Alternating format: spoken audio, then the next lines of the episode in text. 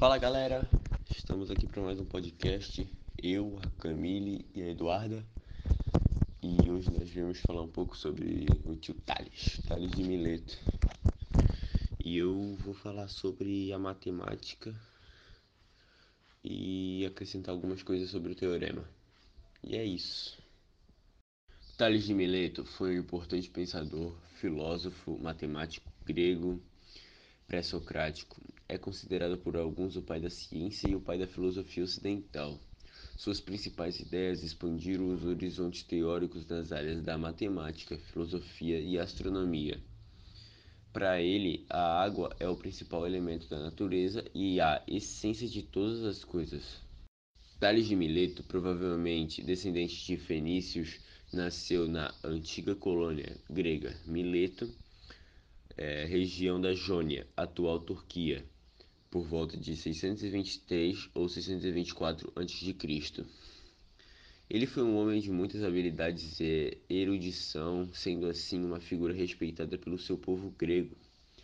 Ele também buscou respostas racionais para, um, para os fenômenos da natureza e as razões da existência. Por isso é considerado um dos primeiros filósofos, filósofos a romper com o ponto de vista religioso. Suas contribuições na matemática, mais precisamente na área da geometria, a partir demo de demonstrações dedutivas, apresentou teorias sobre a semelhança dos triângulos e as relações sobre seus ângulos, as retas paralelas e a propriedade das circunferências. O teorema de Tales foi desenvolvido pelo matemático Tales de Mileto, que demonstrou a existência de uma proporcionalidade nos segmentos de reta formada por retas paralelas por, cortadas por retas transversais.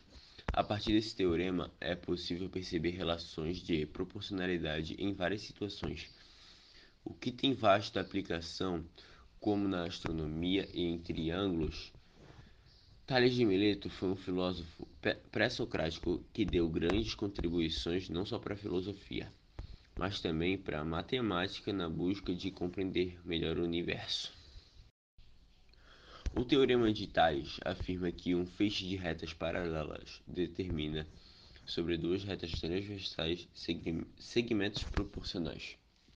Tales de Mileto foi um importante pensador, filósofo, matemático grego pré-socrático. É considerado por alguns o pai da ciência e o pai da filosofia ocidental.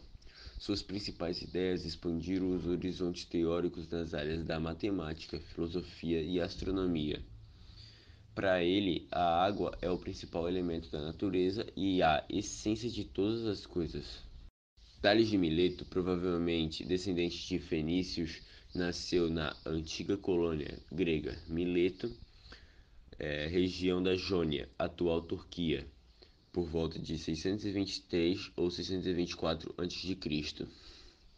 Ele foi um homem de muitas habilidades e erudição, sendo assim uma figura respeitada pelo seu povo grego. Ele também buscou respostas racionais para, um, para os fenômenos da natureza e as razões da existência. Por isso é considerado um dos primeiros filósofos, filósofos a romper com o ponto de vista religioso. Suas contribuições na matemática, mais precisamente na área da geometria, a partir demo de demonstrações dedutivas, apresentou teorias sobre a semelhança dos triângulos e as relações sobre seus ângulos, as retas paralelas e a propriedade das circunferências. O teorema de Tales foi desenvolvido pelo matemático Tales de Mileto, que demonstrou a existência de uma proporcionalidade nos segmentos de reta formada por retas paralelas por, cortadas por retas transversais.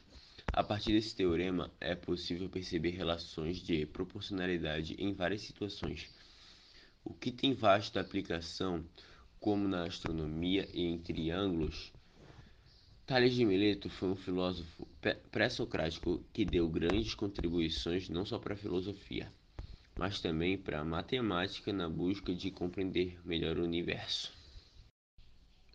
O teorema de Tales afirma que um feixe de retas paralelas determina sobre duas retas transversais segmentos proporcionais. E aí, rapazes, tudo bom? Aqui é a Camille e hoje aqui no nosso podcast vamos falar sobre matemático, engenheiro, entre outras coisas. Ele mesmo, Tales de Mileto. Tales de Mileto é um estudioso de diversas áreas. Como eu disse, ele foi um astrônomo, matemático, engenheiro e primeiro filósofo da Grécia Ocidental, ainda no período pré-socrático. De origem fenícia, Tales de Mileto nasceu em uma pequena colônia da Grécia, pertencendo à região da Ásia Menor, que hoje é a atual Turquia. Ele era o fundador da escola judica, e Tales de Mileto considerava que a água era o elemento essencial que originava todas as coisas. E Tales de Mileto é apontado como um dos sete sábios da Grécia Antiga. Tá, mas qual era a filosofia de Tales de Mileto? Bem, a filosofia de Tales de Mileto baseava em três teses principais. A primeira é que tudo o que conhecemos é feito pela água, e o homem é mais o ente desse meio. Segundo, que todas as coisas, inclusas as inanimadas, estão cheias de vida. Terceira e última, que, por outro lado, as mudanças e as gerações só podem ser alcançadas pela condensação e pela rarevação. Tá, mas qual a importância da filosofia de Tales? Bem, Tales de Mileto iniciou o primeiro movimento filósofo, sem saber ao certo que teria tanta importância. E mal sabia ele que ia perdurar mais de 100 anos, né? E vocês sabiam que ele foi o primeiro ocidental que deu registro a questionar as afirmações mitológicas sobre a origem da natureza? Que atribuiu-se a Tales, a criação da filosofia. Então, rapazes, esse foi o nosso podcast sobre um pouquinho da biografia da vida de Tales de Mileto. Espero que vocês tenham gostado. E professor Marlon, dá um 10 aí pra nós. E foi isso. Beijinhos e até mais. Falou!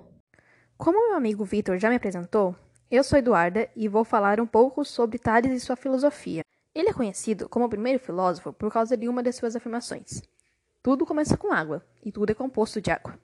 Por causa dessa afirmação, ele inaugurou a pré-socrática, composta por pensadores naturalistas e cosmólogos. Esses primeiros filósofos tentaram estabelecer uma origem racional para o universo, que não fosse fictícia ou loucura, como as explicações mitológicas, mas que fosse feita por argumentos reais derivados da observação do universo.